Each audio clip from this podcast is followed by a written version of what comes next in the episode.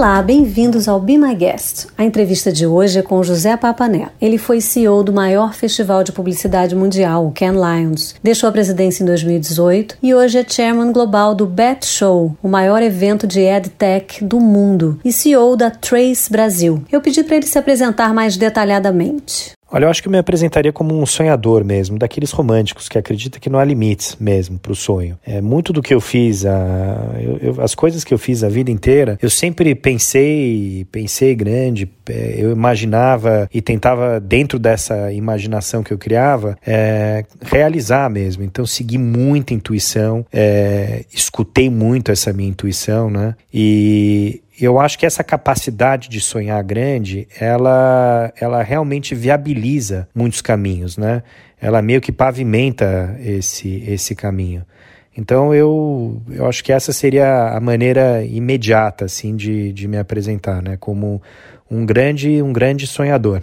Então eu sou daquele tipo que eu mentalizo grandes projetos antes de viabilizar, né? Então eu vou imaginando, criando conceitos, narrativas. Eu sou muito um cara de narrativa. Então, eu acabo antes identificando e desenvolvendo o que é a narrativa. Isso vale no plano pessoal, no plano profissional, no, em todos os campos da minha condição humana, né? Então, a narrativa ela é, ela é crucial para me permitir, é, para servir de um alicerce para essa capacidade de sonhar e aí realizar uh, em cima desse sonho. Com a pandemia, a área de EdTech foi uma das que ganharam uma nova dimensão, com muitas novas oportunidades à vista. Bom, nesse cenário de educação, né, a gente já vinha vivendo uma revolução mesmo exponencial, mas o, o Covid ele veio para testar todas as teses, né? Porque na prática você viu em três meses uma evolução é, que não acontecia em cinco anos. Né? Então, é, tudo aquilo que você precisava validar de tese em relação ao ensino à distância, a praticalidade né, da, é, do que significa o mundo digital e a aplicabilidade das tecnologias às, é, e as ferramentas ao ensino, né, é, tudo isso aconteceu muito rápido, exponencialmente, então validou é, a tese e o benefício da tecnologia como instrumento de, de ensino e de, e de desenvolvimento mesmo. Então, eu acho que a gente acabou evoluindo em poucos meses o que não evoluiria em anos. Então, é um momento de é, não só reflexão do que aconteceu, mas de profunda oportunidade, muita oportunidade, porque é, aquilo agora virou um grande buzzword, né? O EdTech virou um grande buzzword porque a revolução ela é enorme. Então, é um momento muito especial. De certa maneira, o Covid veio para acelerar uh, essa revolução enorme que já, já vinha acontecendo na educação. Eu também pedi para ele contar como andam os projetos da Trace, que ele trouxe da França para o Brasil. Sim, mais que isso até. A Trace, é, a gente, ela nasceu há um ano atrás, né, como um ecossistema multimídia é, de cultura afro-urbana. É, eu já eu entendia que a necessidade ela era fundamental, a necessidade da gente reconhecer a raiz é, do que é a essência do Brasil, né, a representatividade é, da negritude, da, da, nossa, da nossa história, né, é, e a Trace ela veio para empoderar mesmo, de mostrar essa história de um jeito dinâmico, ousado, moderno. Então, o Trace Trends é o programa que a gente tem ao ar semanal, é, toda semana na Rede TV. Então, o programa de TV aberta acontece às 10h30 da noite, toda terça-feira. E a gente está lançando agora, no final de julho, vamos soltar o release muito em breve, o Trace Brazuca, que é o nosso canal linear. A gente lança no pacote básico da NET, então a gente lança com a NET e com a Vivo no final desse mês. Então é um, é um momento especial. E aí vem a Trace Academia, que é a plataforma de ensino à distância, que vai sair no final do ano, que é de desenvolvimento vocacional. Então, é uma plataforma que foca no jovem que já não seguiu uma escolaridade tradicional e é uma evolução da escola técnica, né? Então, usando muito o entretenimento como base e proposta pedagógica para desenvolver uma aptidão técnica mesmo, voltada à vocação individual da pessoa. Né? Então é isso, esse é o pé que, que estamos com a Trace. O que faz falta para ele é o que está fazendo falta para a maioria de nós e que nada substitui. Olha, o que eu sinto falta, eu acho que é, o que esse período de isolamento mostrou é que a, uma das principais características da nossa condição humana, né, o, o ser humano é um bicho muito social. Então, é, a falta que faz, né, a conexão, o contato humano, então a presença, e isso nunca será substituído por, por melhor que sejam as comunicações digitais e por melhor que seja a tecnologia, nada substitui a conexão com o coração, com o toque, com o abraço, é, a proximidade, o olho no olho, né? E eu acho que isso é o, é, é, o, é o principal. Por mais que a gente aprenda o novo, normal, dito, as relações elas vão se transformar no mundo pós-pandemia, etc. Mas uma coisa é certa, eu acho que a conexão é, física, aquela coisa do, do abraço, do contato, do olho no olho, ela continua sendo crucial. E é isso é o que eu mais, eu mais sinto falta mesmo. Simplicidade é um dos ganhos dessa experiência de desaceleração. Olha, esse período ele nos ensinou tanto, né? São tantos os hábitos que acabaram surgindo, mas eu acho que a, essa capacidade de viver uma vida simples, né? É, eu tinha lido um livro muito bom, A Arte da Simplicidade, o ano passado, que de certa maneira se materializou nesse período, né? A gente aprende a, a viver com um par de calça, uma meia dúzia de camiseta, é, a gente tudo fica mais simples, os, os, a, a, relação humana, a relação humana fica mais simples. E aí eu também é, eu me conectei demais com a vida escolar dos meus filhos, por exemplo. Então é, eu achava que aquilo era um pouco assim a, a escola ela tinha que seguir os seus caminhos lá pedagógicos tal e a gente acompanhava meio que distante, né? E foi mágico mesmo essa conexão, essa é, a oportunidade de estar tá muito próximo, de entender qual que é a metodologia, de estar tá junto deles no processo de aprendizado, tal. Isso foi uma coisa, principalmente com a minha, com a minha filha mais nova, foi muito legal. E eu acho que esse é, um, é, um, é mais que um hábito, eu acho que vai ser um, um prazer que eu vou levar, uma conexão é, com eles no, no lado da escola que, que realmente eu acho que eu não tinha nesse, nesse nível de profundidade e, e eu me conectei muito né, nesses dias. Mas que na prática isso se resume a, a uma conexão, é conexão humana, né? Então, daquela com quem realmente importa. Então, a gente mergulhar mesmo naquilo que, essa consciência daquilo que realmente importa na nossa condição é, como ser vivo, né? Então, a gente acaba é, priorizando tanta coisa na vida, a gente acaba definindo tantas metas, tantos objetivos, a gente acaba complicando demais a vida quando a ideia é descomplicar. E no auge dessa tragédia sanitária, econômica, etc., é, eu acho que ele tra traz muito essa, essa interpretação de uma forma mais simples mesmo do que é a nossa condição humana, daquilo que a gente busca. Eu já estava nessa jornada há, há, algum tempo, é, por uma experiência profunda que eu passei mesmo, de um acidente sério que eu tive que me levou muito próximo à morte. E isso, isso acabou me conectando também com aquilo que é o simples, com aquilo que importa na vida, com aquilo que. Então, parar de ter tantos, se pressionar e se cobrar tanto, carregar as culpas pelas coisas que deixa de fazer e sem aproveitar aquelas coisas que fez, né? Então, é, eu nesse ponto acho que isso permitiu essa reflexão, né? Esse período ele nos deu essa essa vantagem de uma pausa para refletir, né? No que importa mesmo, o que é importante na nossa vida. O que parece o pior pode ser, no fim das contas, o melhor. O José Papa tem um olhar bem interessante sobre esse novo normal. Acho que essa questão do que é pior ou melhor do novo normal, eu não gosto de usar assim melhor ou pior, né? É, eu sempre tirei o melhor de todas as grandes, os grandes eventos da minha vida, né? É, que poderiam ser interpretadas como grandes crises e grandes dificuldades que eu sempre transformei em coisas muito positivas, né? Quando eu olho para trás, as piores coisas que poderiam ser interpretadas como as piores coisas que aconteceram na minha vida foram as melhores, né? E, e, eu quero crer que mais uma vez essa, e aí sendo exponencial, né, essa experiência, porque está todo mundo passando pela, pela dificuldade que tem sido esses últimos meses, eu acho que isso, de novo, só vai trazer uma reflexão para um, um cenário de mundo melhor, muito mais consciente, muito mais conectado com o que importa. É, como eu falei, eu já estava nessa jornada há algum tempo, então é, todo esse, esse período ele serviu de novo para mostrar é, essa conexão com, com o que importa mesmo. Então eu, eu não vejo como que há um pior do novo normal. Eu realmente, até por, pela minha essência e pela minha natureza, eu, eu só vejo o melhor do novo normal, né?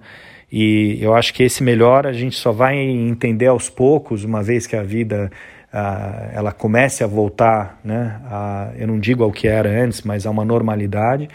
E aí a gente vai, vai entender como as conexões elas vão acontecer, como uh, a nossa vida profissional vai evoluir, como a nossa relação com as pessoas vai mudar. Mas eu não acho que vai ser uma coisa negativa. Eu até fiz uma reflexão numa apresentação ano passado que eu disse que o, o, mundo ele precisa passar por esses vales de desafio para aflorar algo melhor, né? E eu acho que eu só não imaginava que esse desafio seria da magnitude que foi essa experiência que a gente está vivendo, né? E, e com o grau, com o impacto que teve, né? Mas eu, eu, eu tenho certeza que algo melhor virá os grandes acontecimentos da história da humanidade sempre é, foram a, a, fase de desafio, né? ela, ela vem depois por, por fases de, de, de prosperidade, de renovação em vários níveis. Né? E eu tenho certeza e convicção que esse é o caso.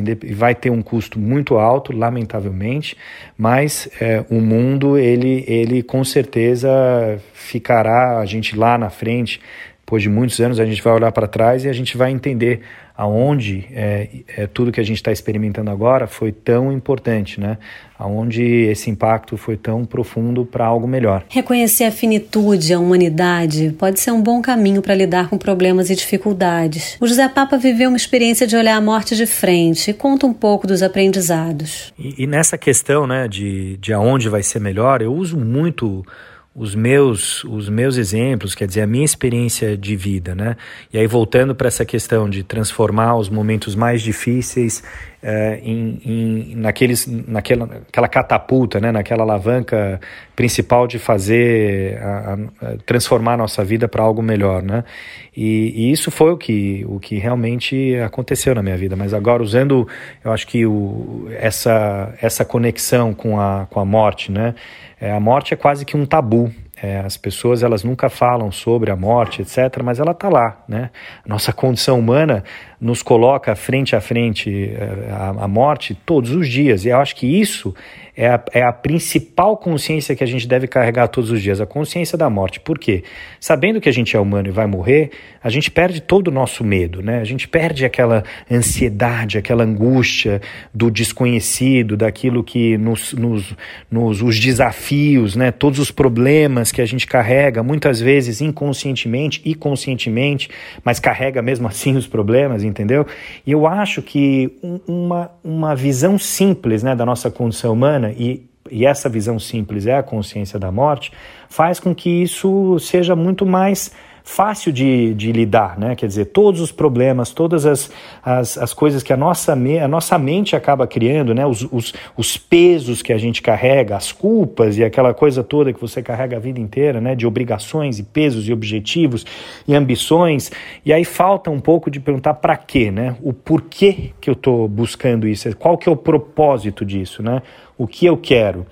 E aí veio essa jornada profunda minha, de conexão com a morte, né? Porque eu tive esse acidente há dois anos atrás, é, que foi seríssimo, né? Eu tive um, um, problema de uma fratura craniana que gerou uma, uma hemorragia e, uma, e um hematoma e depois infeccionou, enfim, foram muitos meses aí brigando mesmo com, a, com, essa, com essa ideia da morte, né?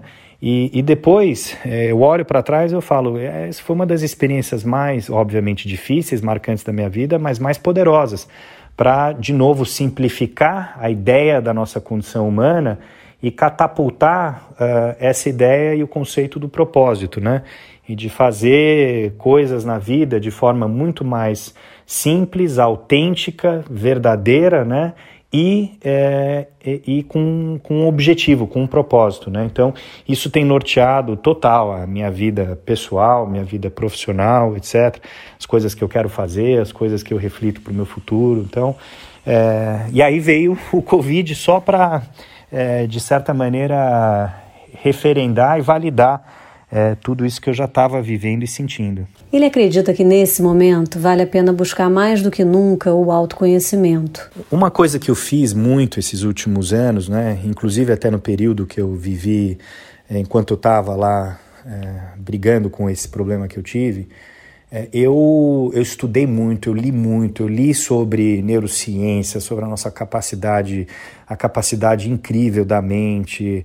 É, eu sou uma pessoa muito mais espiritualizada hoje, então é, eu, eu acho que essa conexão é, da no, do nosso espírito, da nossa alma, quer dizer, é, é, você chegar e tentar montar uma, o que a gente chama de uma quadrinidade, né? Você chegar e tentar conectar o seu espírito com o seu lado mais emocional, passional, o teu lado é, infantil, criança mesmo, com o teu lado racional e fazer com que esse lado racional não carregue tanta, tanto culpa, tanta é, responsabilidade, que converse melhor com o teu lado emocional, mais, mais criança, né? E tudo isso com o corpo né, integrado. Então, quando a gente fala de espírito, corpo, o lado mais emocional, o lado mais racional da nossa condição humana, né?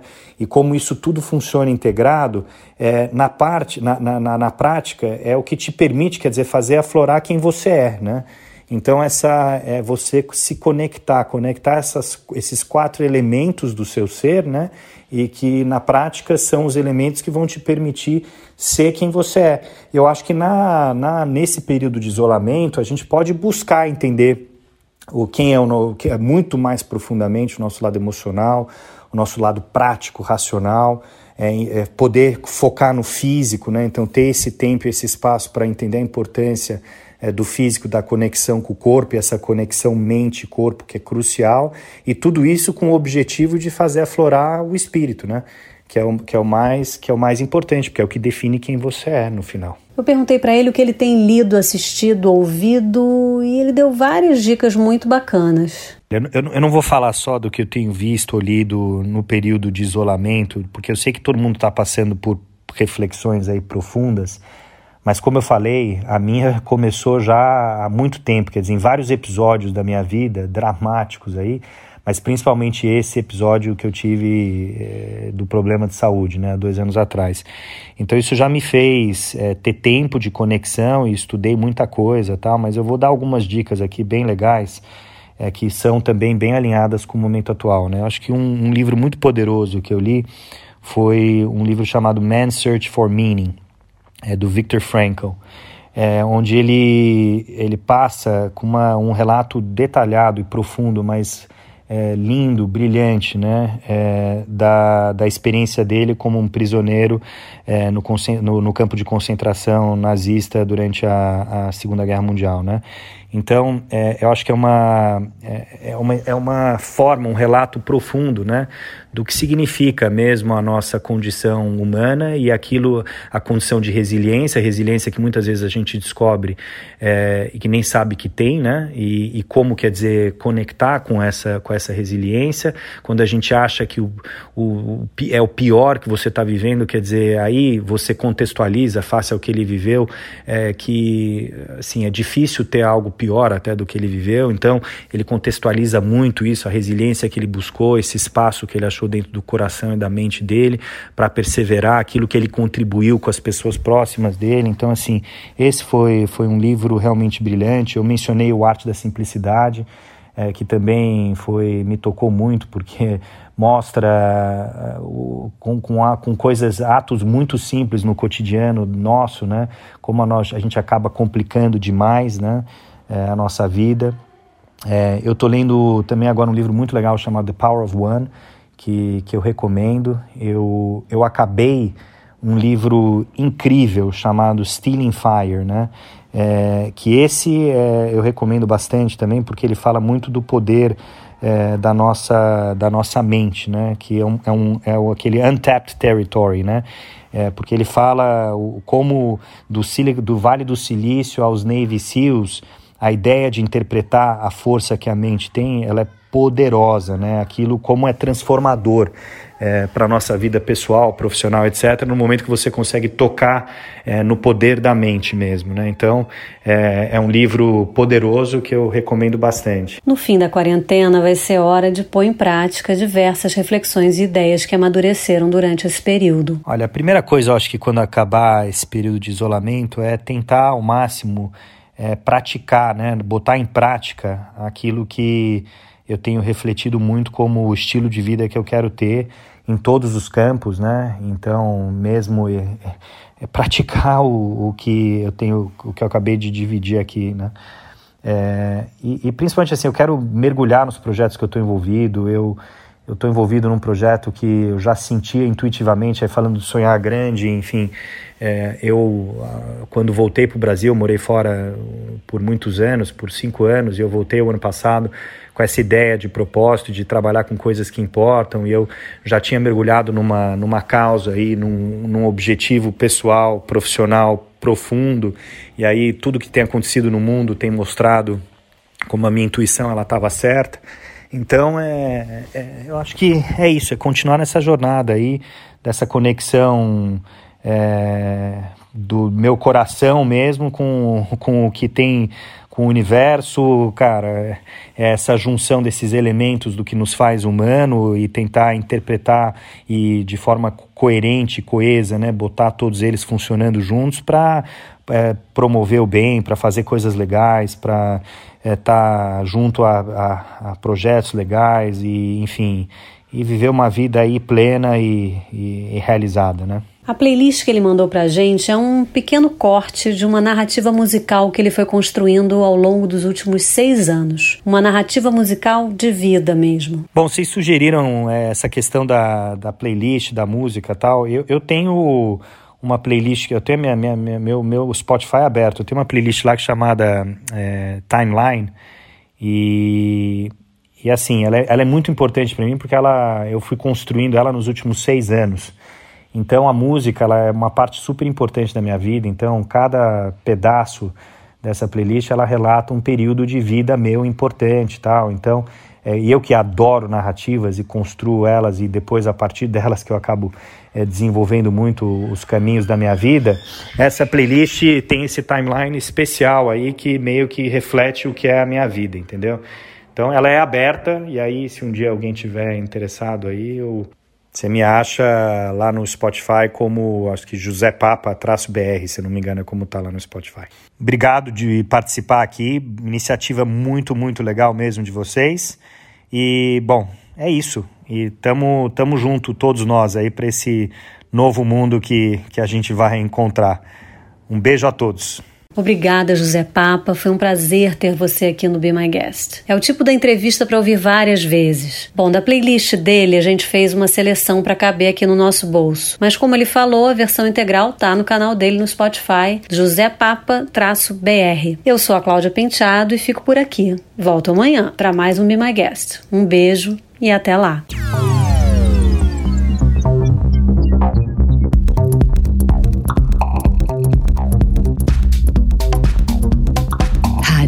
Be Pop. Be my guest.